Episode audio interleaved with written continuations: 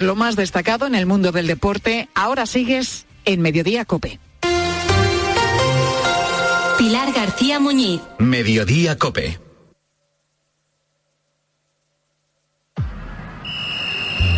Deportes. Deportes. Cope Bilbao. Estar informado.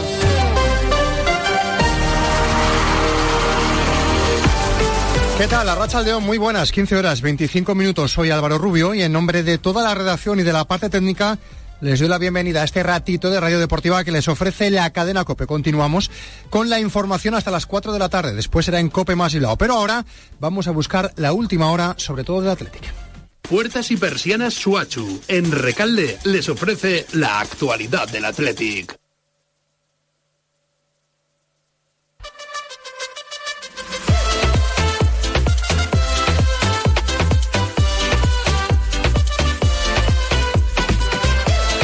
Un equipo, el de Ernesto Valverde, que volverá a ejercitarse esta tarde. Hablará también el Chingurri, conoceremos la lista, pero sobre todo conoceremos los que no están. Y si los que no están son los de ayer, se perderían este partido.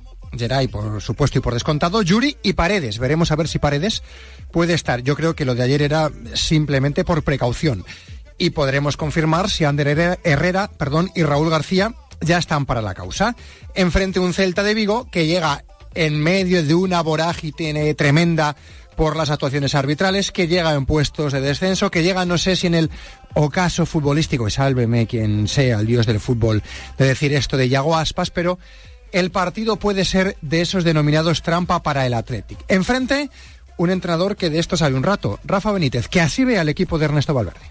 Es un buen equipo, eh, tienen eh, un grupo que, ya lo he dicho en alguna otra ocasión, la Liga Española ahora se caracteriza por en grupos que llevan años juntos, con entrenadores que llevan años juntos en líneas generales y eso hace eh, que los automatismos sean más fáciles, que se conozcan mejor y se crea un sentimiento de, grupo más unido, ¿no?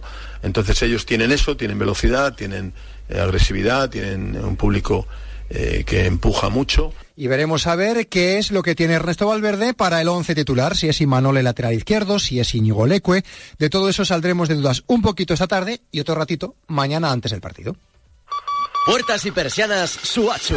Puertas de garaje de comunidades, puertas industriales y persianas metálicas para locales comerciales. Estamos en Carretera de Arrasquitu, en Recalde. Más información en puertasgarajebilbao.es. Llámenos al 944 65 39 62. Puertas Suachu. Hyrox vuelve a Bilbao.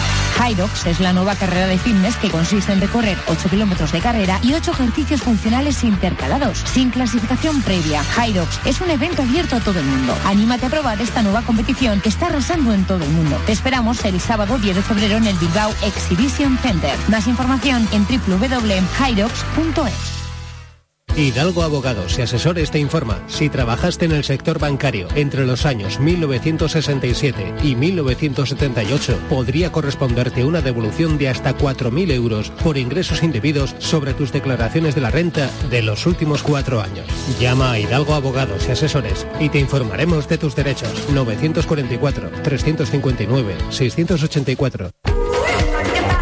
Hablaremos más de fútbol y vamos a escuchar en el día de hoy al director deportivo de la Morevieta que está en una racha complicada. Y lo siguiente va a ser eh, Gijón, va a jugar contra el Sporting que es el colíder, bueno, es el segundo de la tabla clasificatoria. Hablaremos más de fútbol porque hoy el equipo femenino del Athletic va a jugar en Los Carmones el partido correspondiente a la Copa de la Reina. Ayer se clasificó del Deportivo Alavés, hablando de Euskadi, hoy le toca, es el único partido que queda, a las jugadoras que dirige David Aznar. Hablaremos de lo que sucedió también en la Albuera, porque el Sestao River se ha clasificado para la siguiente eh, ronda de la Copa del Rey. Y de baloncesto, Bilbao Basket ganó y hablaba Jaume Ponsarnau del momento de la temporada. Yo creo que estamos haciendo una buena temporada. Sabemos que tenemos que mejorar en cosas y eso no nos tiene que llevar a, dudas, ¿no? Es el momento de creer al máximo en, lo que hacemos y en cómo lo hacemos y, y pues somos un equipo que reparte las confianzas y que estas confianzas repartidas pues vayan dando sus frutos, ¿no? Bueno, pues ganó 76-71 al conjunto polaco del Anguil y está virtualmente clasificado para la siguiente fase. Todo esto nos va a llevar hasta las 4 de la tarde en la sintonía de Cope Más Bilbao en el 95.1 de FM o las aplicaciones móviles para los oyentes aplicados. Así que todo tuyo, John.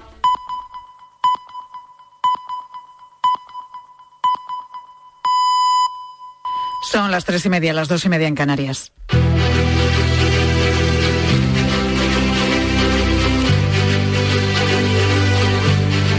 Seguimos en Mediodía Cope, muy pendientes de lo que ha ocurrido este mediodía en el barrio de Salamanca. Un hombre con casco al que se está buscando ha disparado en la cara al que fuera presidente del Partido Popular Catalán y eurodiputado Alejo Vidal Cuadras, que ha resultado herido de gravedad. Se encuentra estable, ingresado en este momento en el hospital madrileño de la Princesa.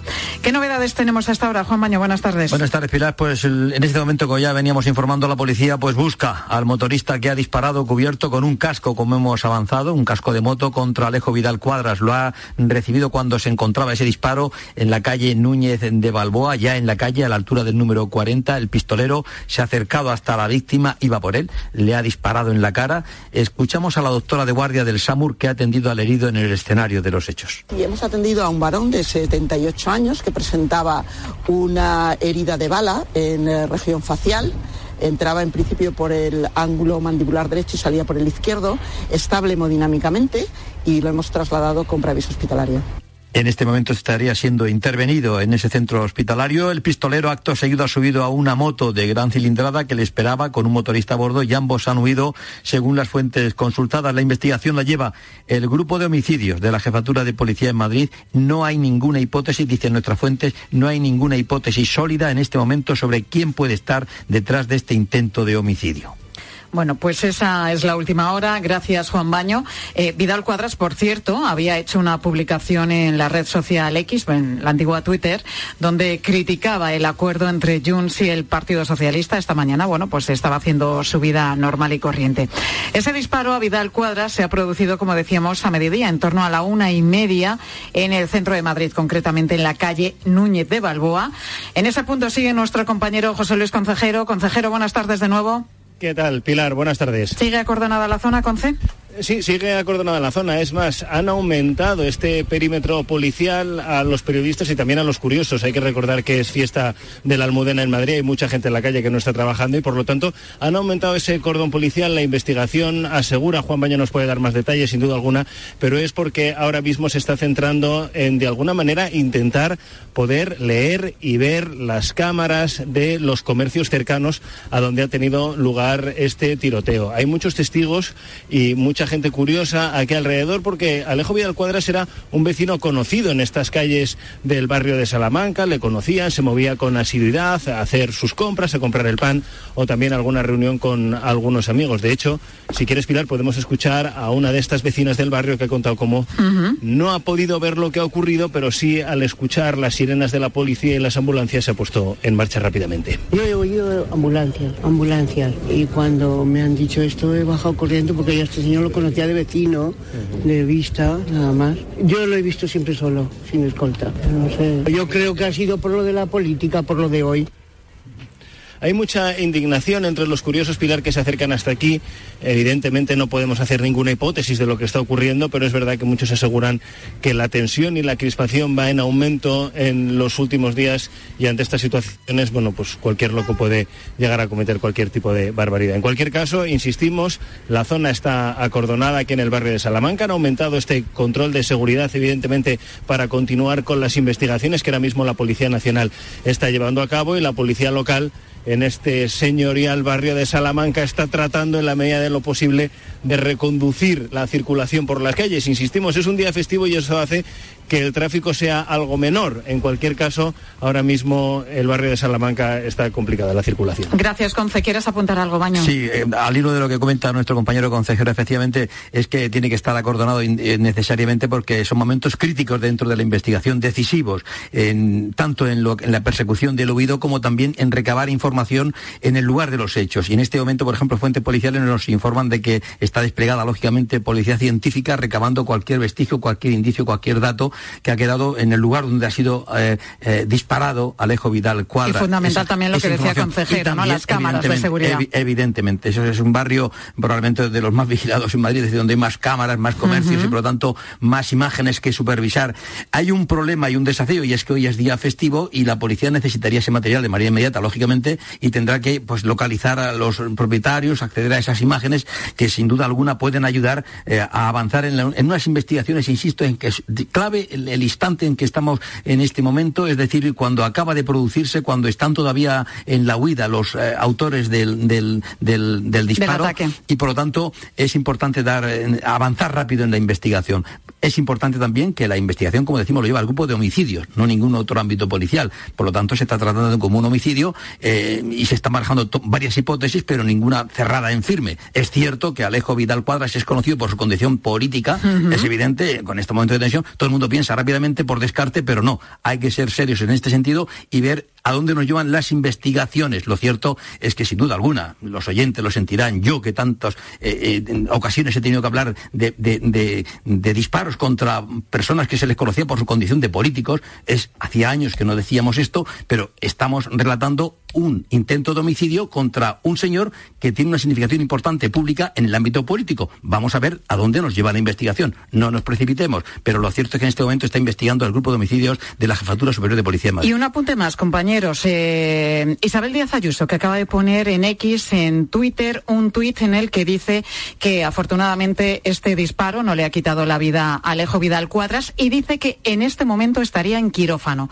estaría siendo intervenido. Bueno, un disparo tal como se nos describe eh, casi a bocajarro, es decir, muy próximo, cuando un hombre ya va con la baja, con la guardia baja, porque lógicamente no está pendiente de, de ninguna amenaza de este calibre, eh, con un arma de fuego, eh, se está apuntando por fuentes, yo no he confirmado el dato de una 9 milímetros para Belum, mm, bueno, eh, es un disparo muy serio, es decir, por poco que fuese un poco avezado, un poco, eh, digamos, especialista o al menos que tenga un conocimiento suficiente de armas, el que ejecuta el disparo por así decir, tiene fácil producir mucho daño.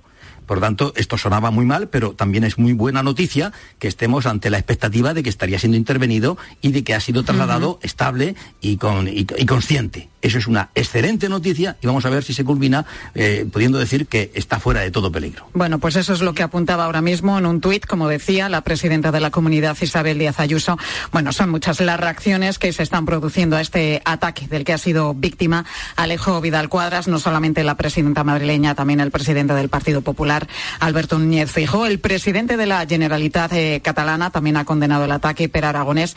Bueno, en definitiva, que, que las reacciones están sucediendo a esta noticia que conocíamos pues eh, pasadas la, la, la una y media de, de la tarde, que es cuando se ha registrado este tiroteo, este disparo que ha recibido Alejo Vidal Cuadras. Todas las novedades, pues vamos a seguir pendientes de ellas aquí en Mediodía Cope y luego ya a partir de la tarde con los compañeros de la tarde y por supuesto también la linterna.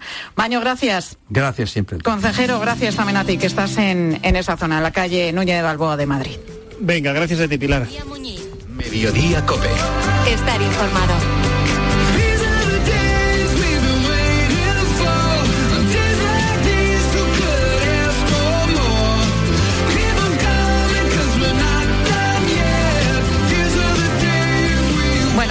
Ahora en mediodía uno de los libros más famosos y más vendidos del mundo. Es el libro Guinness de los récords que se edita cada año con hazañas inimaginables. Y en el de este año nos ha llamado la atención que un mismo hombre ha conseguido cuatro récords. Se trata de Michael Ferreri. Y dirás tú, bueno, con ese nombre es americano o italiano. Pues no, no, es español, sevillano concretamente, de Camas. Tiene 27 años y no ha conseguido un único récord en este 2023. Ha logrado cuatro. Uno de ellos por hacer malabares con seis pelotas durante tres minutos sin parar. Michael es un artista de los malabares porque de casta le viene al galgo.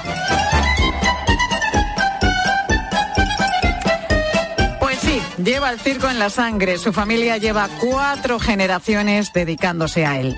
Michael empezó con los malabares cuando tenía 11 años y con 12 ya debutó con uno de los más famosos de Noruega.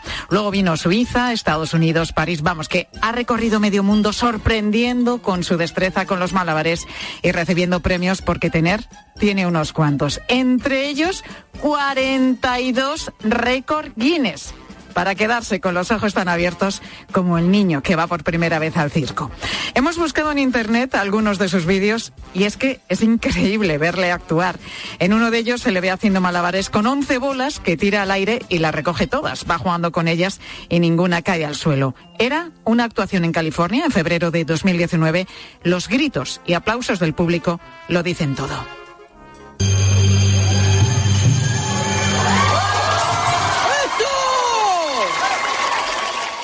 Michael Ferreri, muy buenas tardes. Hola, muy buenas tardes. No sé si esas 11 bolas es el máximo que has manejado en una actuación, ¿o me equivoco? Sí, correcto, sí. eh, Eso ha sido un- una cosa muy, muy, muy especial eh, que he podido hacer en California, en Estados Unidos, y ha sido actuar delante de un público eh, con, con 11 pelotas. Sí, ha sido el máximo logrado hasta este momento para mí. Bueno, Michael, lo tuyo en el libro Guinness parece casi un paseo, ¿no? Porque llevas 42 récords. ¿Cómo empezó esta afición por superarte e ir consiguiendo estos récords? Bueno, eh, siempre siempre he sido un, fan de- del libro de los récords y, claro, eh, poder eh, mejorarme día a día y poder eh, hacer cosas nuevas, pues siempre ha sido una ambición mía y, y claro, empecé con uno, con dos, con tres y al final pues es, es como una, una afición que tengo ya. Y este año has conseguido, como decíamos, cuatro. Citaba yo antes uno, ¿no? El de malabares con seis pelotas durante tres minutos sin parar. ¿Cómo te preparas para todos estos eh, récords? Bueno, eh, lo bueno es que como yo me dedico al final, eh, es, un trabajo par- de tiempo total, eh, es decir, me dedico plenamente en ello. Entonces, diariamente intento practicar cosas que no solamente me vienen bien para mis actuaciones, sino también para, logros personales, como un récord. Eh, muchos de ellos tienen muchos meses de, preparaciones físicas, porque para poder llegar a una rapidez o, a, un, nivel tan alto es bastante complicado. O sea que aprovechas, eh, bueno, pues tus números, tus actuaciones en el circo y dices, hostia, oye, esto me puede servir para quizá para, para un récord, ¿no? Pero esto serán muchas horas cada día de entrenamiento.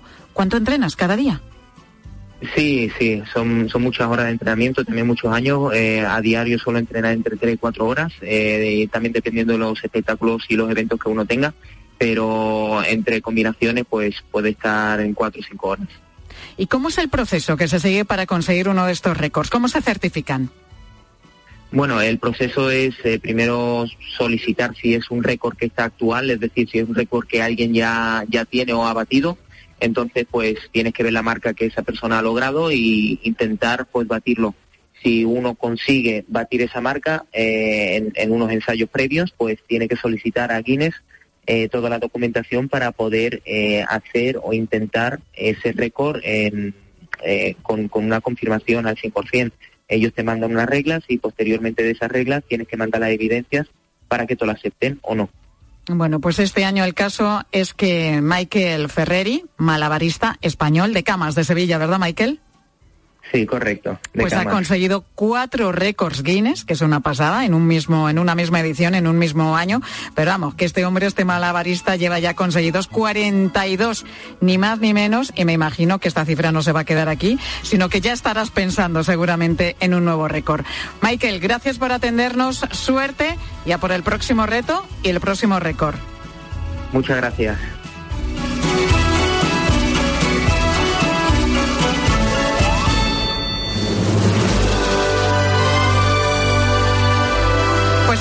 Las 3.43 minutos de la tarde y te cuento también que hoy es el Día Internacional del Inventor, ese profesional o esa persona creativa, inquieta, ocurrente, que por necesidad, por casualidad o por encargo, y después de en muchos casos años de investigación y de ensayo, error, ha creado algo que nos ha permitido progresar. La rueda, el fuego, la imprenta, la máquina de vapor, qué sé yo, la electricidad, el ordenador, por supuesto, Internet, la fregona, ¿eh? Importante este invento, también la lavadora, ¿qué te voy a decir? Pues son muchísimos los inventos imprescindibles en nuestro día a día. Enseguida vamos a hablar de esto con vosotros, con los oyentes, pero como es jueves y tenemos nuestra sección de cine, pues hemos dicho, vamos a hablar también de películas sobre inventos e inventores. Jerónimo José Martín, crítico de cine de Copa y 13. Jero, buenas tardes. Buenas tardes, ¿cómo estás? Oye, tú eres inventor, has creado algo en, no sé, a Nah, lo largo de tu vida. Yo, yo no, no, no. yo, nada. Vamos, no, poca cosa, poca cosa. Lo divertido de esto es que es el día del inventor en honor a la actriz Eddie Lamar, que era una estrella de Hollywood, pero a la vez era ingeniera y patentó patentó una un- un- tiene una patente del año 42 que es fundamental para que exista la wifi, nada menos. Anda, que se Eddie lo Lamar. debemos todo a ella. todo a ella. Es La que ha vienesa, liado por con la cierto. wifi. Yo estuve este verano allí en, en Viena y le están haciendo un edificio impresionante a ella de bueno. una especie de mezclas. Eddie Lamar, o sea, es como si Meryl Streep patentara, yo qué sé. O sea, es, es divertida esta historia. O sea, Era una mujer apasionante. O sea que por eso hoy es el día del inventor, porque ella nació tal día como hoy eh, de 1914. Por eso es el Día del Inventor, por ella. Bueno, otras semanas ya hemos hablado de algunas películas que tienen que ver con inventores y con inventos, como Regreso al Futuro, también Oppenheimer. Pero vamos a comenzar con, con un experimento que, que no salió del todo bien y acabó con unos niños reducidos a tamaño microscópico. Esto será tan importante como el descubrimiento de la electricidad. ¿Intentas decirme que la máquina funciona? ¿Lo saben los chicos? Pues sí, lo saben. Eso es fantástico. No tan fantástico. ¿Por qué? Porque los he encogido. Cariño, he encogido a los niños, una película de 1989 muy divertida, una película familiar en la que el actor cómico Rick Moranis da vida a un profesor un tanto caótico, podemos decir, Jero. Hombre, y que monta el pollo al reducir a sus hijos y a los niños del vecino, que además se llevan fatal entre ellos, a cosa microscópica que tienen que atravesar el jardín, que es toda una odisea. Claro, hay que decir que este, este película estuvo, se llevó el premio BAFTA a los mejores efectos visuales. Joe Johnston es de, digamos, es el que hizo los efectos especiales en Busca de la Arca Perdida y luego ya dirigió Rocketeer, Cielo eh, de Octubre, Jurassic Park 3, la dirigió su nombre de Spielberg este. Con lo cual es una película muy divertida que sigue toda la herencia de películas de, reducción de, hombres. Por ejemplo, El increíble hombre menguante, Viaje alucinante, El chip prodigioso. Hay muchas de estas que, hombre, son herederas de, tantos inventores estadounidenses, sobre todo de Edison, que fue el gran inventor, al que, que tiene dos películas por lo menos. Edison, eh, el joven Edison, y el mismo año Edison el hombre. Magníficas películas las dos del que fue el gran inventor, con lo cual todo eso te, te genera un caldo de cultivo de historias, algunas fantásticas como esta, como las otras que hemos citado, enormemente divertidas. Una película, como decimos, familiar muy, muy divertida. Avanzamos con una peli de Russell Crowe que hace un papelón, una mente maravillosa, una recreación intimista de la vida del excéntrico matemático John Nash, que ganó en 1994 el Premio Nobel de Economía. En el, sí, la esquizofrenia es degenerativa. Es un problema. Solo eso. Un problema sin solución. Y eso, hago solución a problemas, es lo que hago. Esto mejor. no son matemáticas. No puede inventar una fórmula para cambiar el modo en que ve el mundo. Bueno, pues ganó cuatro Oscar, mejor película, director, actriz de reparto y guion adaptado, ¿no? Sí, magnífica película de un director llamado Ron Howard, que fue actor antes que director y que luego ha hecho de todo, desde Willow, Un horizonte muy lejano, de Paper, Apolo 13, Cinderella Man, 13 días. Es un director muy versátil que aquí, claro, tiene a Russell Crowe en plena forma, pues claro, es un tipo que tuvo que controlar una esquizofrenia paranoica degenerativa a la vez que era asesor del Ministerio de Defensa como decodificador de, mensajes cifrados de los soviéticos y desarrollaba lo que le valió el Premio Nobel de Economía, que era la teoría de juegos, ¿no? Aquí lo bonito es el apoyo que recibió en todo momento de su esposa, que lo interpreta en la película Jennifer Connelly, que está impresionante. Es una de las mejores interpretaciones de esta actriz. Tiene como secundario también a, Christopher Plummer, a Ed Harris. Es una película recuperable totalmente. Eh, de un personaje espléndido, ¿no? John Nash, que por cierto creo que murió en un accidente de tráfico, ¿no? Con, iba Pues con su mujer, ser. creo, sí, años más tarde. Sí, Recibió el Nobel pues- en el 94 y esto fue en el año 2013, 2014, por ahí aproximadamente. Una mente maravillosa, peliculón y papelón, el que decimos que, que hizo en esta peli Russell Crowe. Y terminamos con el gran físico y con la teoría del todo, una película de 2014 basada en parte de la vida de Stephen Hawking. Me llamo Stephen Hawking. Ha sido una gran dicha ver cómo este hombre superaba cualquier expectativa, tanto científica como personal. Mientras haya vida, hay esperanza. Pues la película recrea la conmovedora relación entre el famoso astrofísico inglés Stephen Hawking y su primera esposa Jane Wilde a partir de la autobiografía de ella. Magníficos los dos también. Fíjate tú, Eddie Redma- Redmayne y ella, Felicity Jones. Es muy parecido el planteamiento, es curioso. O sea que, siendo el otro el super matemático, al que también ha habido dedicadas películas como Pío, como El hombre que conocía el infinito, este es el superfísico, ¿verdad? Eh, Stephen. Hawking, autor de algunas obras discutidas, por supuesto, pero es una película llamativamente equilibrada de un, un inglés, James Mars, que había ganado el Oscar con un documental, Man on Wire, que luego hizo Rey de Ladrones y Un Océano entre nosotros, y que aquí es muy equilibrado porque él era ateo y ella católica. Ella era, no, no católica, era anglicana, pero religiosa. Entonces hay todo un debate sobre la ciencia y la fe en esta película interesantísimo, con un respeto enorme, muy bien hecha por este director británico de 60 años ahora mismo, y que en fin está en la línea de otras películas de grandes físicos. Hemos citado Oppenheimer, que es la última, pero ahí tienes Descifrando Enigma, por ejemplo, Creadores de Sombras, Cielo de Octubre. Se ha habido a lo largo de la historia un montón de películas sobre inventores. El joven o Edison científicos. también, ¿no? El- sí, esto es la que hemos citado antes, el joven Ah, Edison y Edison el hombre, que son las dos del año 40, responden al que es el principal mm, modelo de inventor, porque es que a él se debe la, la bombilla, el fonógrafo. Incluso leí ayer que hay defensores de que él hizo la primera película antes que los hermanos Lumière. Pues En que no te extrañe, pero que era un crack un el corto- tío. Eso, 29 segundos y ¿sabes de a quién filmó? Un tipo estornudando. Esa Fíjate. sería la primera película, según los que defienden que Thomas Alva Edison fue el inventor también del cinematógrafo. O sea que es un personaje apasionante y esas dos películas del mismo año, además una de ellas eh, interpretada por Spencer Tracy y la otra por Mickey Rooney, la primera por Mickey Rooney, Edison joven, y la segunda por por, eh, eh, por Spencer Tracy, son magníficas. O sea que hay una gran tradición, por no citar Indiana Jones y el Dial del Destino, que hay esta Pero que, que lo tenemos que dejar eso ya para otra ocasión, para otra edición. Si es que se nos acumula la plancha, si es que hay tanto Hombre, cine, claro. hay tantas películas sobre tantos temas que le dedicamos, si te parece, otro capítulo, otro jueves a inventores a películas de inventores y de inventos. Jerónimo José Martín, crítico de cine de Cope 13. Gracias, Jero, hasta la semana que viene. A ti, hasta la semana que viene.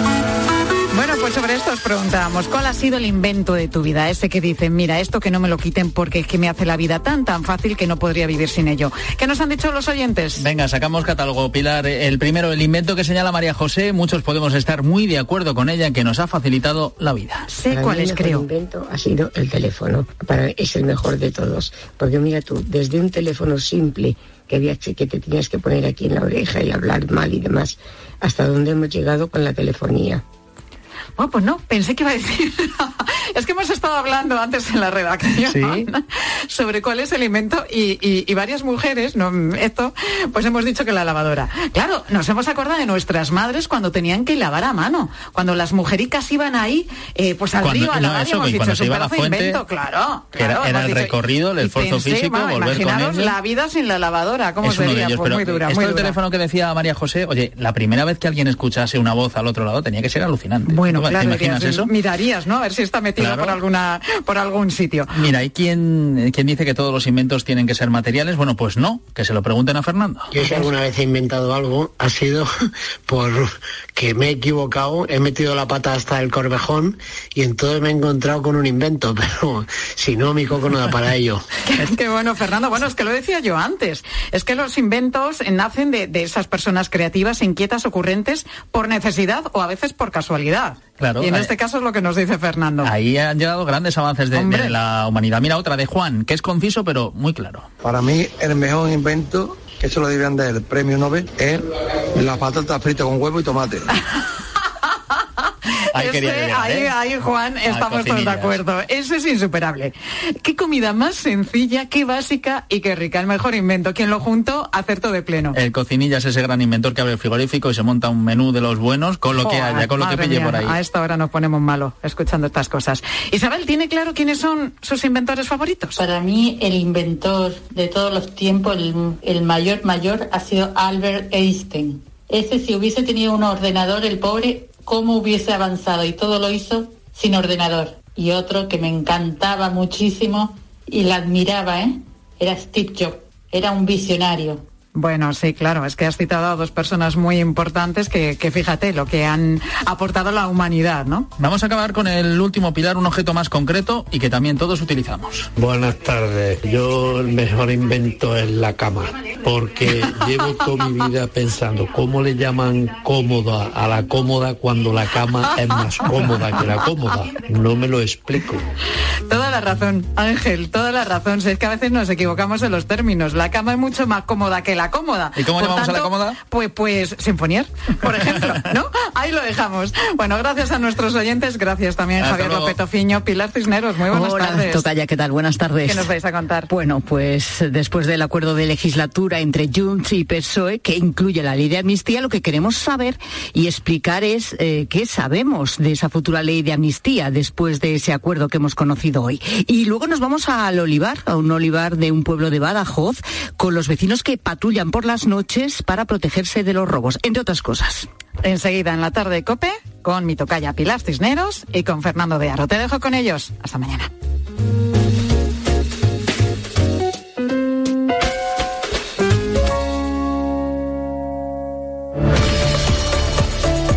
Pilar García Muñiz. Mediodía Cope. Estar informado.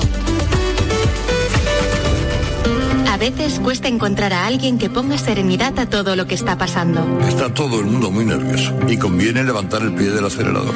Si a mí me preguntan mi opinión personal, les diré que manifestaciones en sedes de partidos políticos, cual scratches, no me gustaron antes, no me gustan ahora. Las manifestaciones son legítimas, pacíficas y ejemplares. Carlos Herrera va más allá de la noticia y te explica todo lo que te rodea. Escúchale de lunes a viernes, de 6 a 1 del mediodía, en Herrera en Cope. A ver esa foto, decir patata. ¡Hijolusa! Es que decir patata es decir hijolusa. Entre nuestra gran variedad encontrarás la patata perfecta para tu plato, siempre con la misma calidad. Patatas hijolusa. Empresa colaboradora del Plan 2030 de apoyo al deporte de base. Te lo digo o te lo cuento. Te lo digo. Encima de que traigo a mi hijo, le subes el precio del seguro. Te lo cuento. Yo me lo llevo a la mutua. Vente a la mutua con cualquiera de tus seguros. Te bajamos su precio, sea cual sea. Llama al 91 555 5555. 91 555 5555. Te lo digo o te lo cuento. Vente a la mutua. Condiciones en mutua.es. Soy David de Carlas. Si tienes un impacto en el parabrisas, no esperes a que se rompa por completo. Entra directamente en carlas.es, elige día y hora y te lo repararemos en solo 30 minutos. Carglass cambia, Carglass repara. Hay gestos sencillos que pueden cambiar vidas. Incluir a Save the Children en tu testamento es uno de ellos. Este gesto solidario se transformará en educación, medicinas y ayuda humanitaria para la infancia que más lo necesita. Infórmate sin compromiso en savethechildren.es o llamando al 937 37 15. Testamento solidario Save the Children. Las vidas que te quedan por vivir. Niños y niñas ya están pensando en los juguetes. Y seguro que Papá Noel y los Reyes Magos también. Por eso hasta el 19 de noviembre todos los juguetes tienen un 25% de regalo en el corte inglés. Para ahorrar en más juguetes del 21 de diciembre al 2 de enero. ¡Hakuna Matata! Ahorra y sé feliz. Hasta el día 19, 25% de regalo en todos los juguetes. En el corte inglés, en tienda web y app. Elige tu Cope Bilbao. 97.8 y Cope Más 95.1 FM. Pues nos llevamos este lavavajillas, que es el que más dura, ¿no? No sé, vamos a pensarlo un poco que acabamos de llegar. ¿Pensar el qué? Cuando descubres que están diseñados para durar 20 años, lavavajillas Miele, claro. Cómpralo ahora en distribuidores oficiales, tiendas Miele y web.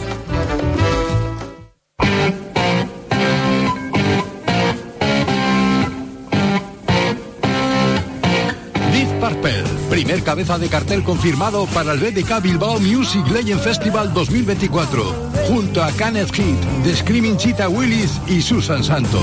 El 14 y 15 de junio, dos días de leyenda en el Bilbao Arena. Bonos ya a la venta a un precio especial de 80 euros en la web oficial del festival, musiclegendsfestival.com.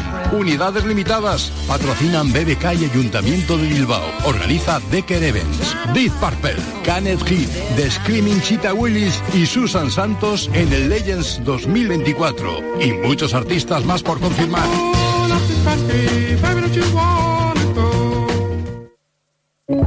Movernos. ¿Cuándo hemos dejado de hacerlo?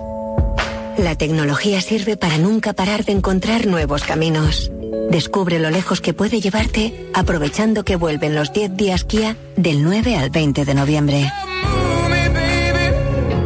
Kia. Movement that inspires. Ven a Más Motor, concesionario oficial Kia en Erandio, Baracaldo y Durango o visítanos en kia.com. Escucha Cope. Disfruta del mejor entretenimiento y sigue la actualidad en cope.es, TDT, Onda Media, FM y en tu móvil.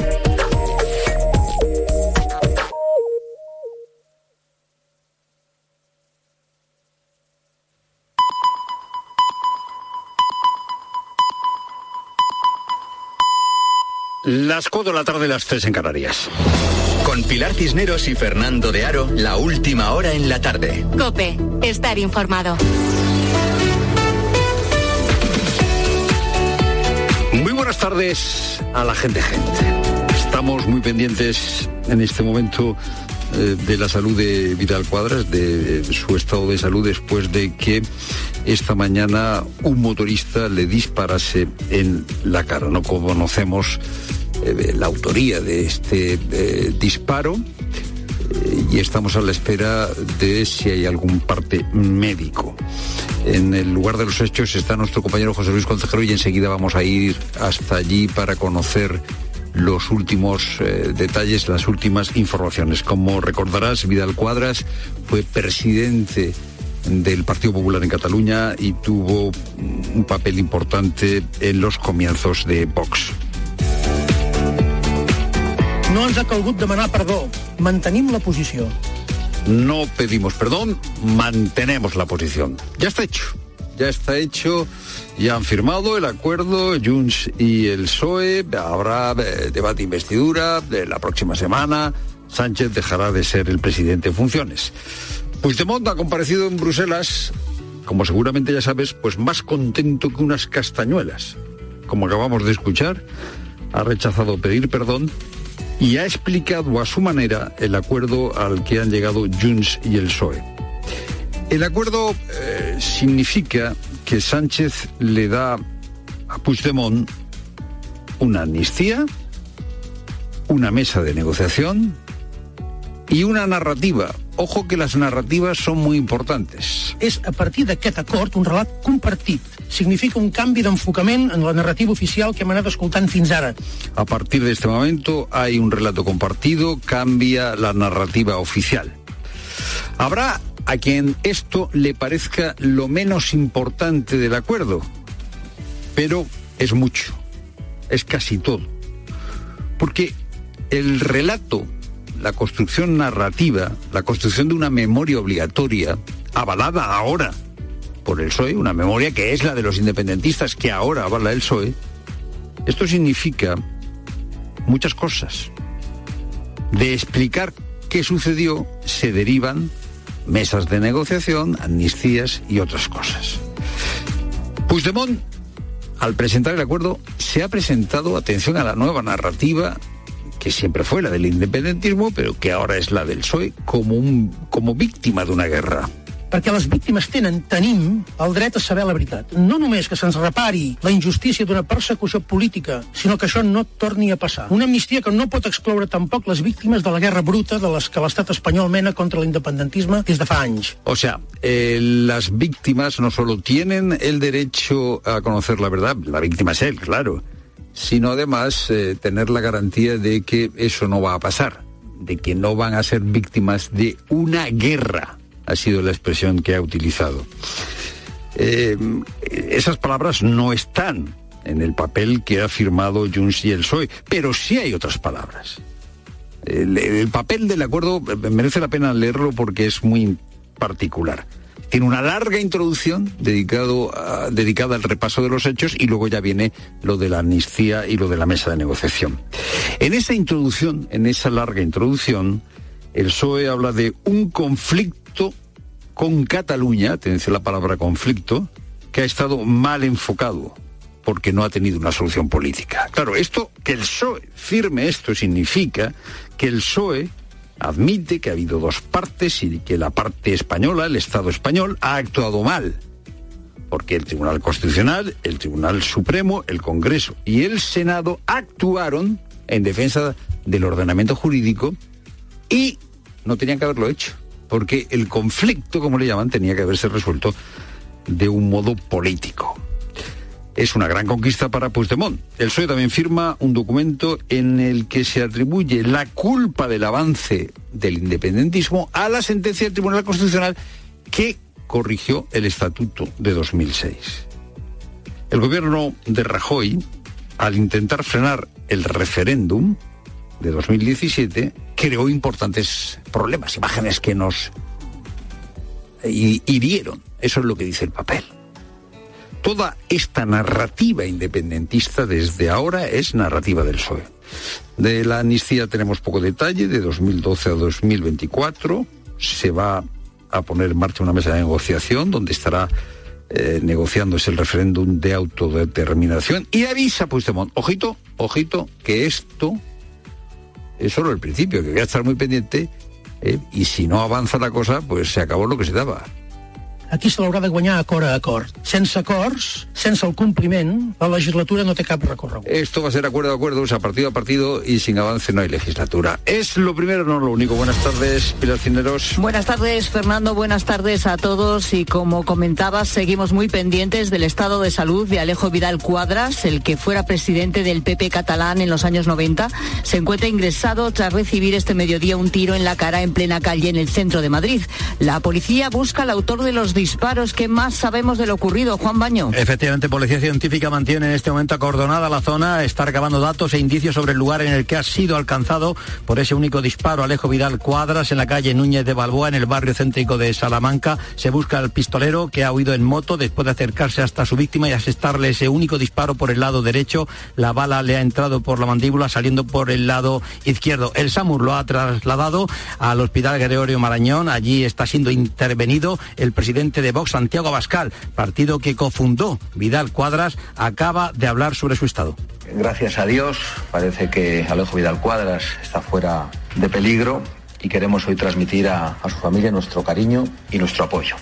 Esa es la mejor noticia desde luego. El pistolero ha subido a una moto de gran cilindrada que le esperaba con otro individuo a bordo haciendo de conductor y han huido dirección calle de Hermosilla. El grupo de homicidios de la Jefatura Superior de Madrid lleva las pesquisas, intenta localizar a los autores. Los agentes están intentando hacerse con las grabaciones de las cámaras de seguridad de la zona. Se habla de un hombre joven con vaqueros. No hay ninguna hipótesis sólida en este momento sobre el móvil o la autoría del intento de homicidio. Todo parece indicar, claro, que iban a por él.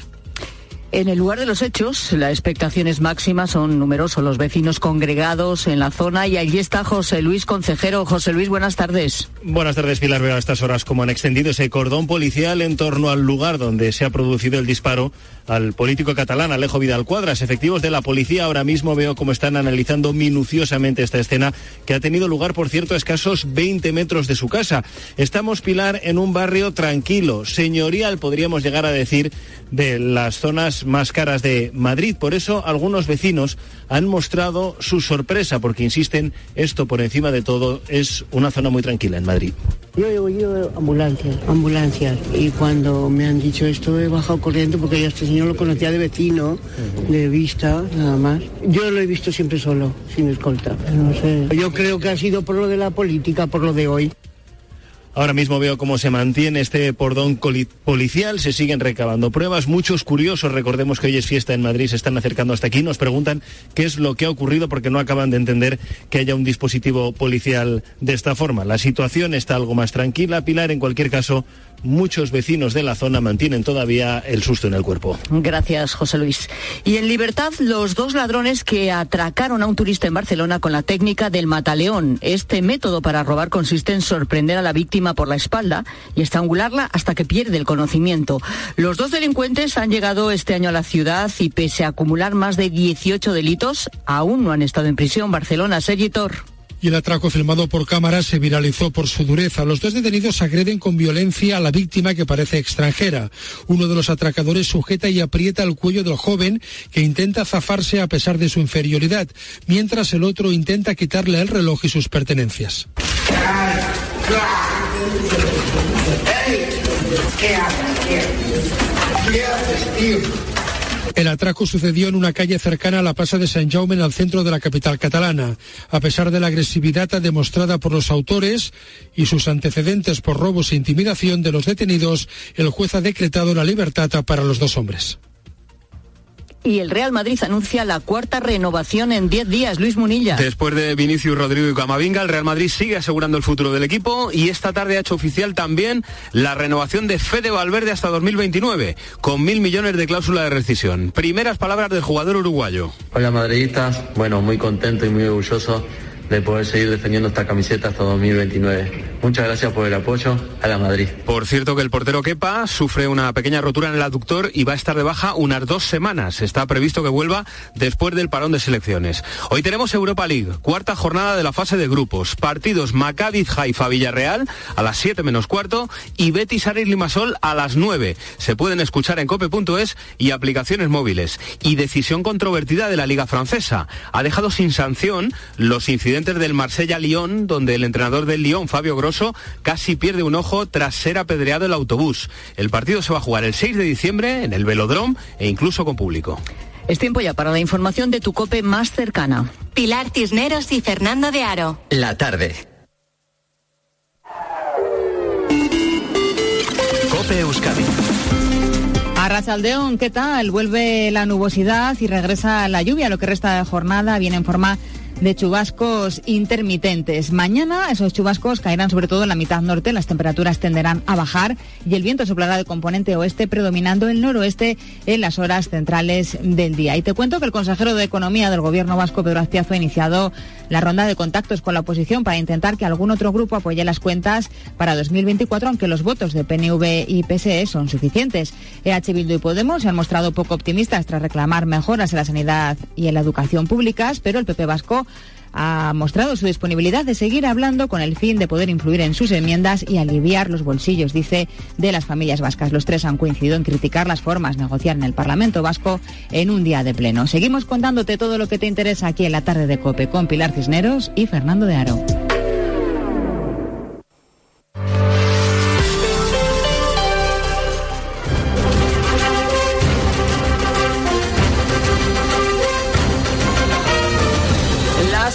4 y 11 minutos, 3 y 11 minutos en Canarias. Es jueves 9 de noviembre. Es la noticia del día. Partido Socialista y Junts pactan un acuerdo político para la investidura de Pedro Sánchez.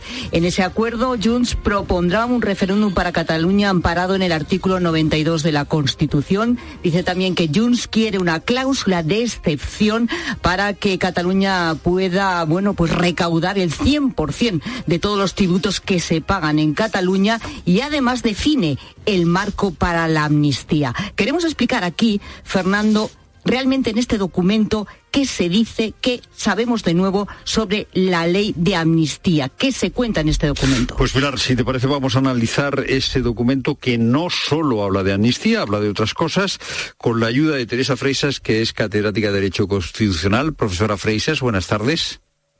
Hola, buenas tardes. Y también con la ayuda de nuestra Ana Martín, buenas tardes. Hola, buenas tardes, Fernando. Ana, eh, tenemos algunos datos de eh, la amnistía, pero pocos. Eh, está pendiente que se eh, presente la proposición de ley. ¿Es proposición de ley o propuesta de ley?